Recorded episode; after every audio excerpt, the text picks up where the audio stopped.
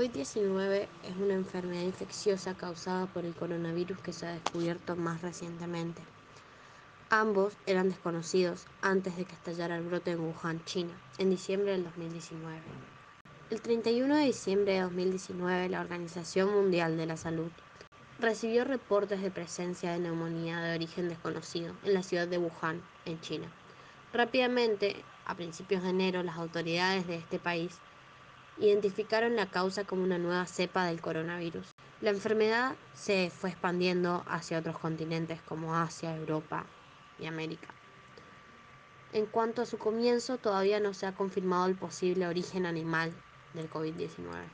Hoy en día ya hay casos confirmados de coronavirus en todo el mundo, incluyendo China, Europa, Estados Unidos, África y Latam. La Organización Mundial de la Salud y la Organización Panamericana de la Salud han reconocido el estado de pandemia que supone el desarrollo de esta enfermedad.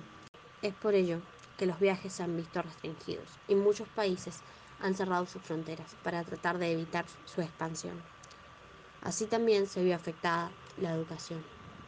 El cierre de los centros educativos fue de las primeras medidas que tomó el gobierno nacional para evitar la propagación del coronavirus. Este cierre trajo alivio ya que cerrarlas era una de las medidas más efectivas para aplanar la famosa curva de contagios. Las redes sociales actualmente están jugando un papel de suma importancia en estos tiempos de pandemia, mucho más que antes, no solo para la concientización, la comunicación y la circulación de información, sino también para la educación, ya que el sistema educativo se vio en la obligación de modificarse y adaptarse a las nuevas formas de enseñar e interactuar maestros con alumnos y viceversa. Son múltiples las ventajas de las redes sociales en el plano educacional, aunque también tienen sus desventajas y ciertos recaudos que tenemos que tomar a la hora de usarlas. A continuación voy a explayarme un poco más sobre el uso de las redes sociales como herramienta para el aprendizaje durante los tiempos de COVID-19. Esta enfermedad que tengo